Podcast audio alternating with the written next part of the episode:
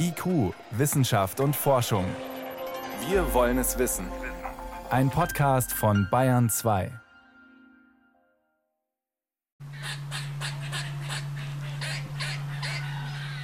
Sie sind laut, frech und zahlreich. Graue amerikanische Eichhörnchen im Bosco di Vanzago bei Mailand. Was macht sie so erfolgreich? Luke Wouters von der Universität in Subrien will das herausfinden. Letzte Nacht hat er Fallen aufgestellt. Ein großes Graues sitzt in der Falle. Luke untersucht es. Er misst sein Gewicht, prüft sein Geschlecht und sammelt seine Fäkalien ein. Denn wie gut sie Nahrung vertragen und verdauen, bestimmt auch ihren Erfolg. Die amerikanischen Hörnchen haben zum Beispiel bestimmte Enzyme, die ihnen helfen, Eicheln besser zu verdauen. Dieses Jahr gibt es viele Eicheln. Diese sind aber halb giftig für die europäischen Eichhörnchen, die sie nicht so gut verdauen können. Für die Grauen sind sie perfektes Futter. Das ist ein Riesenvorteil, gerade in Laubwäldern in Großbritannien, aber auch hier in Italien. And that gives them a great advantage in all kind of deciduous forest in the UK, but also here in Italy. Doch das ist nur ein Überlebensvorteil, den die amerikanischen Eichhörnchen haben. Die Persönlichkeit könnte auch eine Rolle spielen.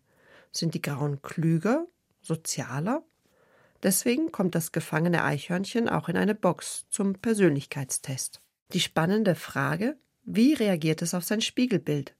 Klar ist, für das Eichhörnchen ist das Spiegelbild ein anderes Eichhörnchen.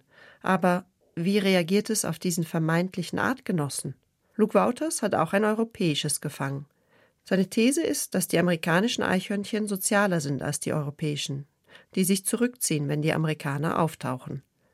Bestätigt der Persönlichkeitstest das? In der Box springt das Graue herum. Doch sobald es sein Spiegelbild sieht, versucht es fast, das zu umarmen. Die Grauen suchen immer wieder die Nähe von Artgenossen. Und die europäischen? Sie ziehen sich tatsächlich zurück, wenn sie ihr Spiegelbild sehen. Grauhörnchen sind viel sozialer als die europäischen. Sie leben in Familiengruppen. Wenn das Weibchen Kinder bekommt, bleiben die Jungen für eine lange Zeit im gleichen Territorium. Und so gelingt es den Grauhörnchen in einer Dichte zu leben, die zehnmal so groß ist wie die der europäischen, die reine Einzelgänger sind. Nach dem Persönlichkeitstest lässt Luke die europäischen Eichhörnchen wieder laufen. Die amerikanischen muss er beseitigen. Sie sind eine invasive Art und dürfen nicht wieder in die Natur gelassen werden. Luke Wouters denkt, dass man sie kontrollieren muss, um die europäischen zu retten. Die Grauhörnchen sind eine invasive Art, die man als biologische Verschmutzung sehen kann. Und wir müssen etwas tun. Wir sind schuld daran, dass sie hier sind und müssen das Problem lösen. Nur wie? Vor allem in England wird immer wieder versucht, die Grauhörnchen zu töten und die europäischen wieder einzuführen, durch private und öffentliche Naturschutzorganisationen. Bisher blieb das jedoch relativ erfolglos. Die Grauen kommen immer wieder zurück.